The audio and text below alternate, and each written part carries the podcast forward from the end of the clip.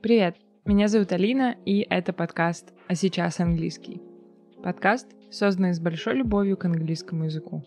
Если тебе необходимо вдохновение, ты не знаешь, с чего начать, тебе нужен совет, мотивация или опыт других людей, то тебе сюда. Сегодня я и мой гость расскажем тебе очередную историю изучения английского языка. Миша учился в школе английского, в которой я преподавала. Я запомнила его как студента, который пришел с начальным уровнем, а ушел с уверенным разговорным. Он был одним из немногих, кто свободно общался с носителями языка из нашей школы и не стеснялся участвовать почти во всех выездных мероприятиях, которые мы проводили. Сейчас Миша живет в Австрии, в городе Вена. А как он там оказался, он расскажет сам. Если кратко, то я типичный IT-разработчик. Интерес к этой сфере проявлял давно, еще со школы. Тогда уже осознавал, что моя жизнь, моя профессия будет связана именно с этим. Сейчас я работаю Java-разработчиком в одной австрийской компании, участвую в различных проектах, своего рода аутсорсинг. Я практически не бываю в своей родной компании, нахожусь всегда в офисах других. Я сама один раз была в Вене и помню, что меня поразила красота этого города. Я не представляю, что это такое жить среди таких видов. Ну и Миша, естественно, разделяет мой восторг. Ритм и энергетика этого города полностью совпадает с моим представлением, каким должен быть идеальный город. Что, собственно, неудивительно. Вена уже который год номер один в списке самых комфортных для жизни городов мира.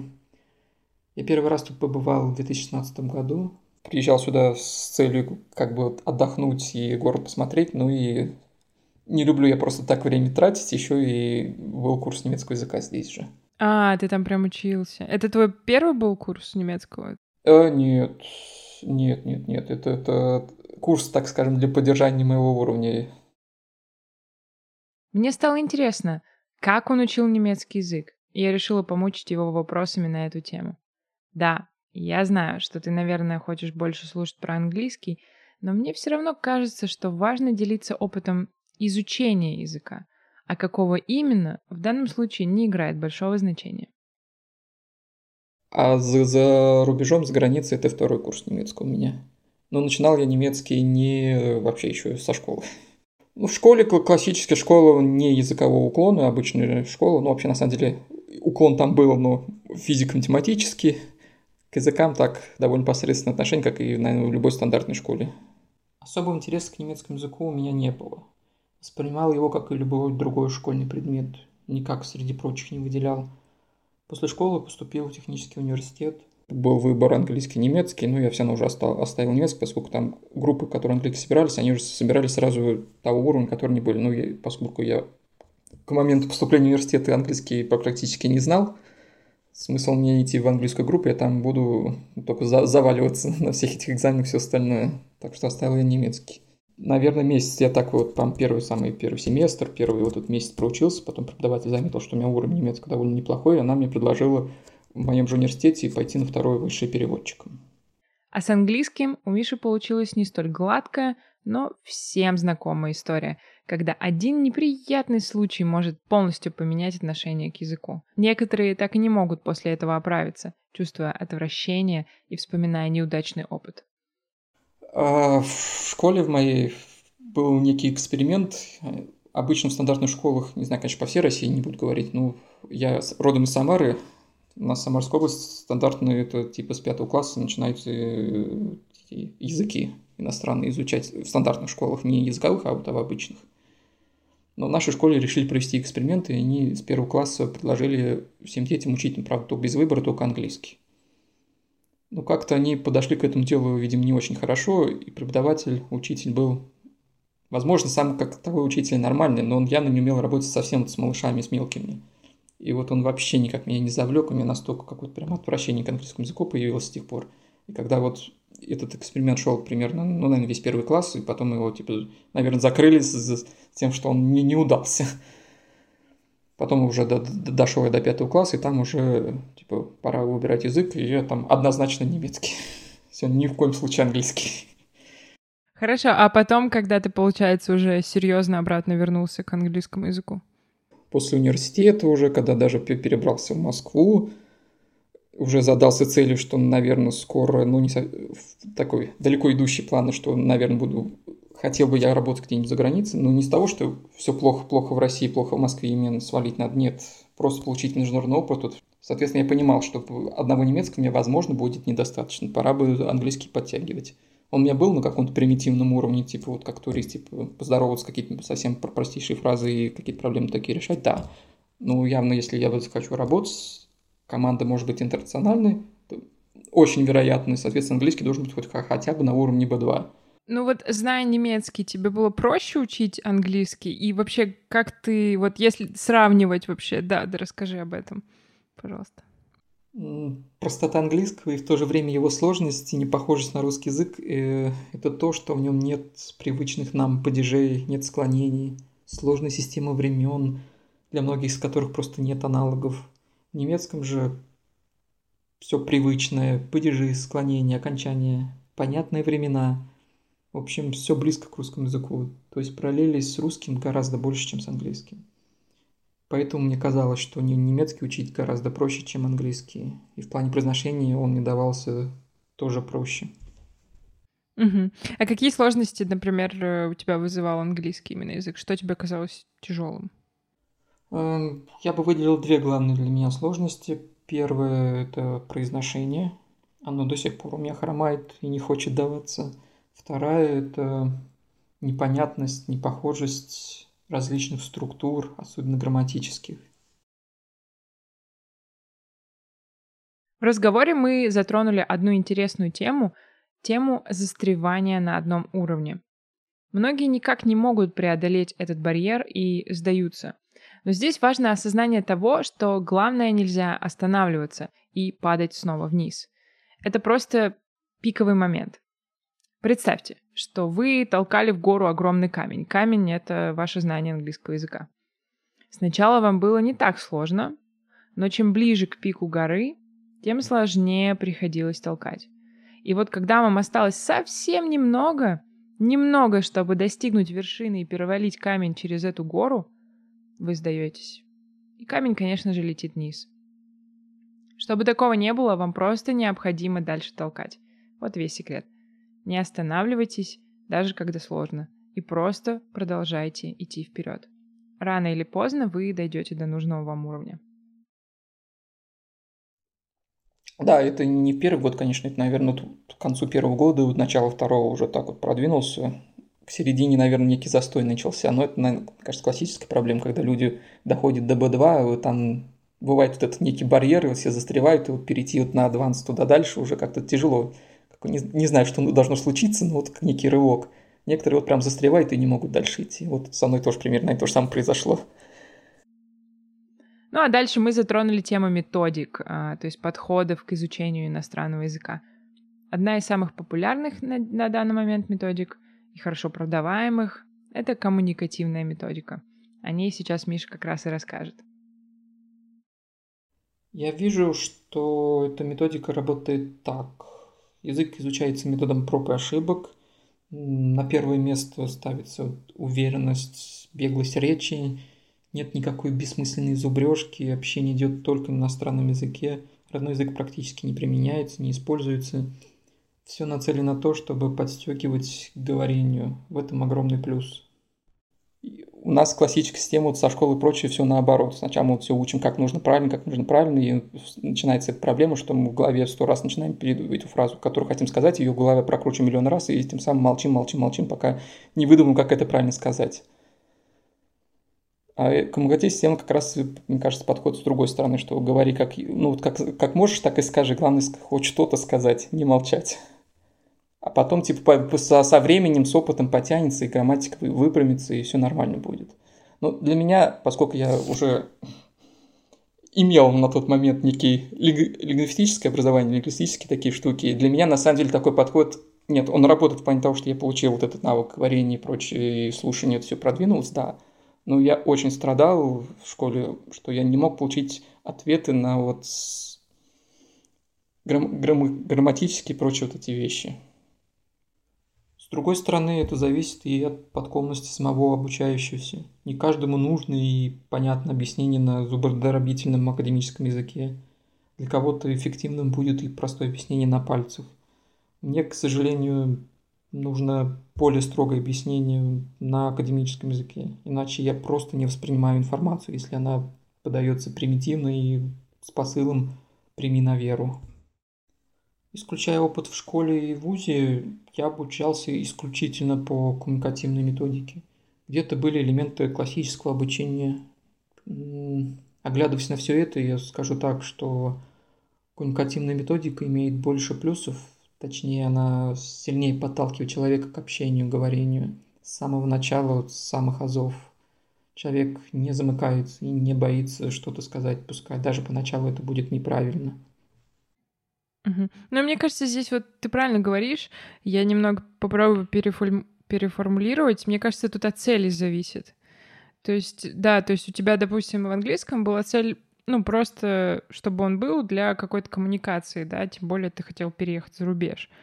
Вот, а в немецком ты хотел, возможно, уже там жить и на нем работать. Ну, изначально у меня, кстати, этой цели не было. Вначале я вообще учил, вот, ну, начиная ну, в школе, как я говорил, особый интерес вообще не проявлял. Ну, было и было, и есть и есть, и ладно. А вот в университете у меня прям вспыхнула любовь к немецкому языку. Я не мог остановиться, хотелось больше и больше, уделял каждую свою свободную минуту. Меня даже посещали мысли, что изучение немецкого доставляет мне больше удовольствия, чем мое первое образование. И, мол, не бросить ли мне его всецело уйти в немецкий.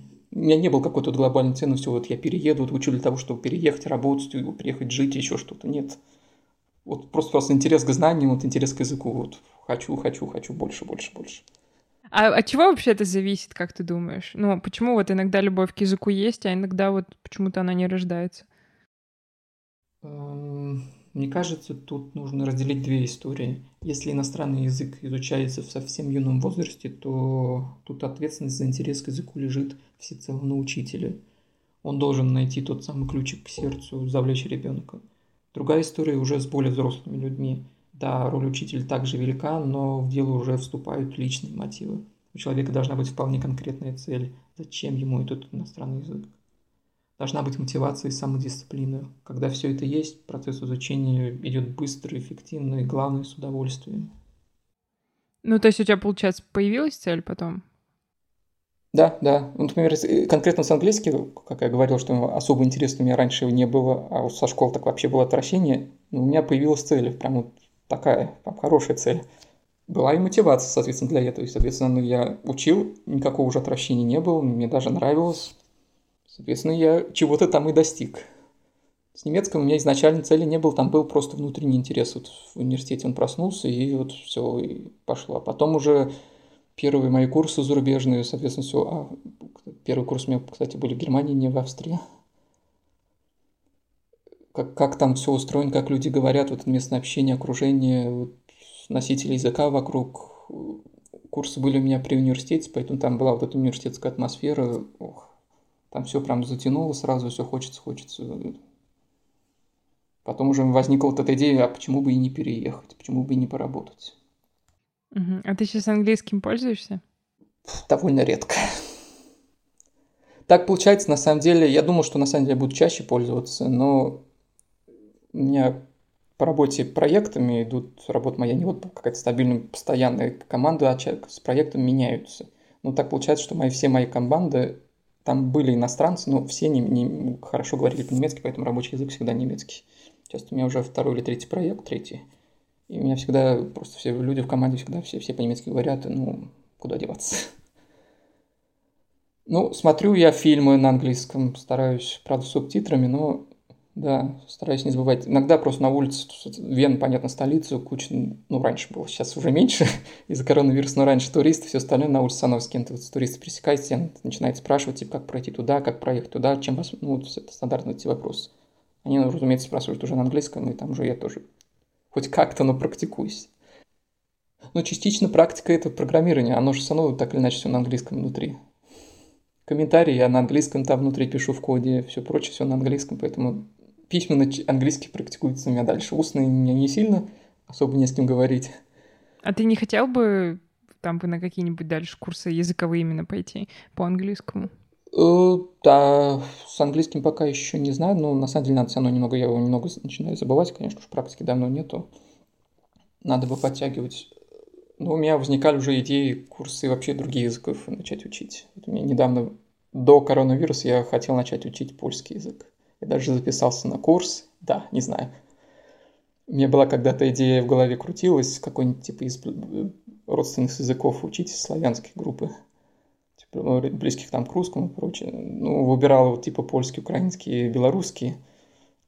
Простят меня украинцы да белорусы, но когда просто слышу, как они говорят, ну, часто бывает слова, некоторые звучат вот, с точки зрения русского языка очень смешно, и вот, ох, всегда на ха-ха пробивает. Поэтому польский, не знаю, в этом отношении чуть, чуть дальше. Поэтому, ладно, пусть будет польский. Слушай, я на самом деле хотела тебя спросить по поводу э, немецкого и австрийского.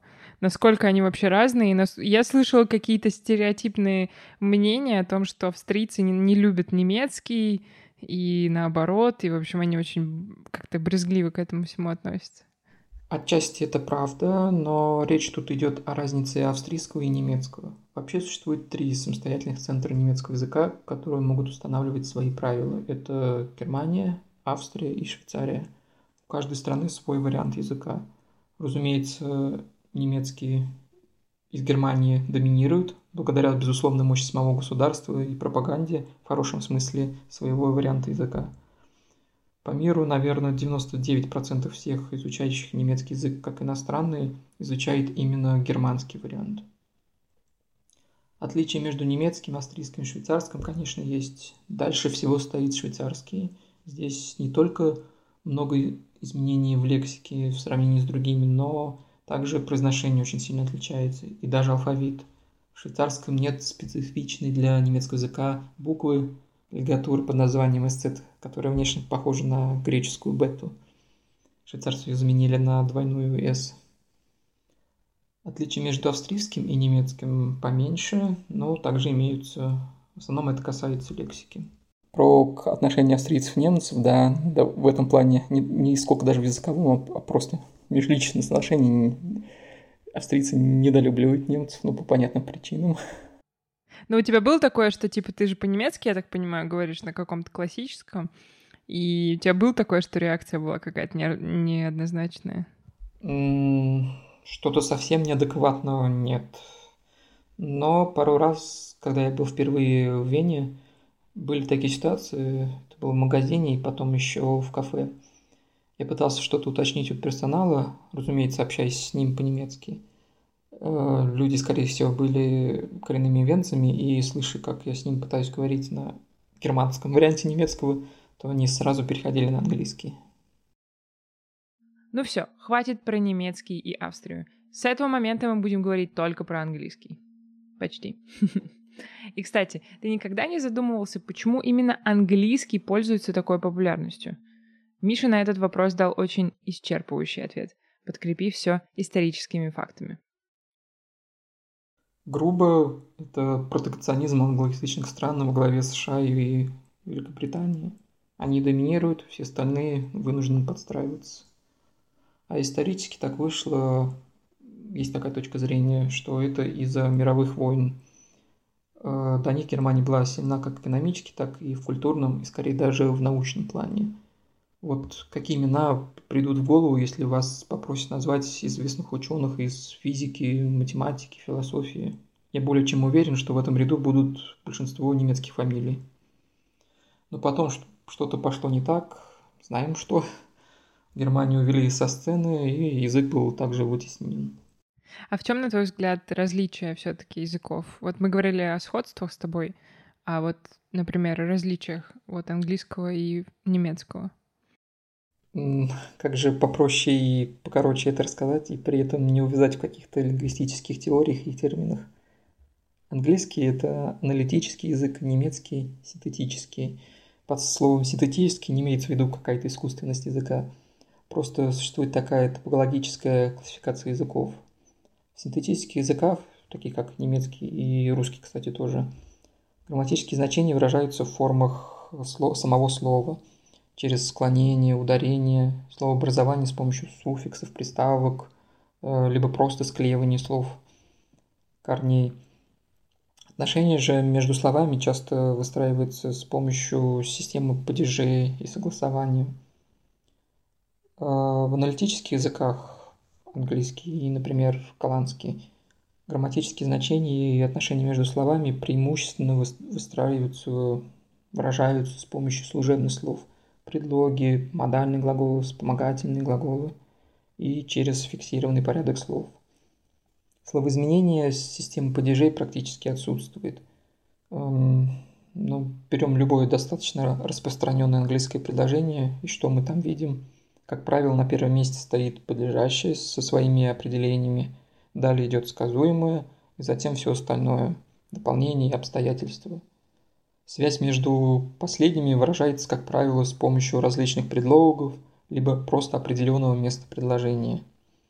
Разумеется, нет чистых, однородных языков, в каждом присутствуют элементы как аналитического, так и синтетического строя. Речь идет лишь о преобладании того или иного. Вот если бы я, например, не учила языки никогда в жизни, но вот не знаю, между каким выбрать, английский либо немецкий? Какой бы ты посоветовал учить язык? Ну, тут на самом деле сначала нужно будет себе задать вопрос, а для чего он тебе нужен? Какой-либо язык, и что, что ты хочешь с ним делать? От этого отталкиваться. Если ты хочешь, так скажем, знакомиться со всем миром, узнавать обо, отовсюду и с кем угодно коммуницировать, ну, понятное дело, современный мир – это английский. То есть упор делать на английский. Тут, от этого пока никуда не уйти. Да, все пугают китайским языком, что скоро Китай все захватит, но пока все еще, все еще на английском. А можешь что-нибудь посоветовать, посмотреть на или послушать, или вообще, я не знаю, почитать на английском языке, что тебя в последнее время как-то зацепило, и ты бы хотел это порекомендовать? Из того, что мне запомнилось и какое произвело впечатление, ну, не от того, что само произведение мне понравилось, а от случился этот вау-эффект, что я прочитал и практически ни одного слова не смотрел словаре, и прям вот читал и не останавливаясь, понимал все и вся. Это у меня случилось с э, э, Каэли «Алхимик». Я именно брал вариант адаптированный под уровень B2. Или он даже B1 был. Ну, там типа интермедиат, либо э, начало upper. То есть это даже не Advanced точно 100% был. Книжка небольшая, читается легко ну, сам посыл, тема, ну, отчасти интересна, но, по крайней мере, вот реально легко читается. Вот прям, если кто-то вот мечтает прочитать, и вот чтобы у него вот этот случился эффект круто, я его смог прочитать и не, не смотрел словари, нигде запинки не делал, вот все, все понятно, вот читаешь как на родном языке, ну, вот рекомендую, например, эту книжку. А что ты смотришь сейчас на английском? Смотрю конкретно сейчас, ну, это прям совсем старенький. Я достаточно большой поклонник космической всякой тематики, типа Star Trek, Star Wars. Вот смотрю их. Сейчас на настоящий момент Star Trek смотрю из старенького. Типа, он довольно длинный там сериал, там много, много всяких сезонов, много разных частей. Вот их я смотрю на английском. Миша, кстати, ездил в Великобританию учить и практиковать английский, и мне стало интересно, заметил ли он какие-то существенные культурные и поведенческие особенности и различия между британцами и австрийцами.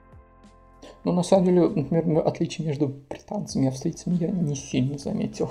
Главное, что бросается в глаза, разумеется, они все готовы помочь, все улыбчивые, вот все дружелюбные, но все равно держат дистанцию, особенно с иностранцами.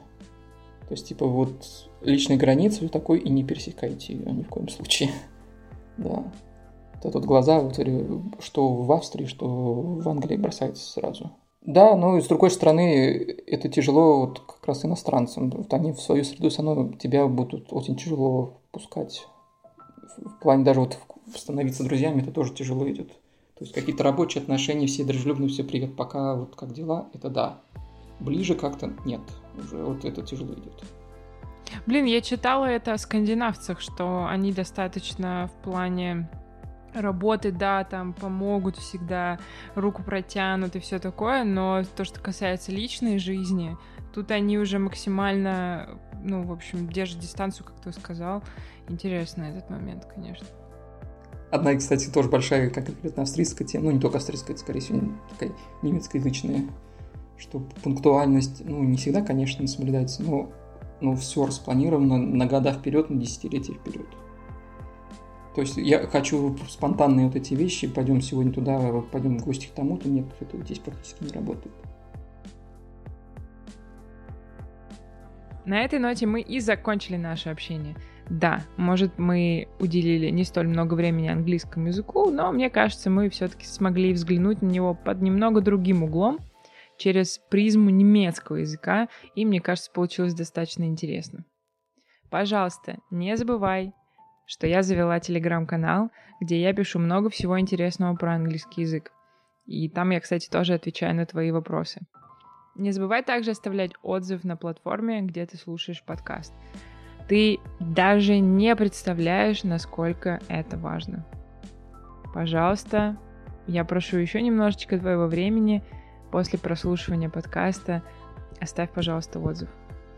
Я хочу делать этот подкаст лучше, а для этого мне нужна твоя обратная связь. Спасибо еще раз большое.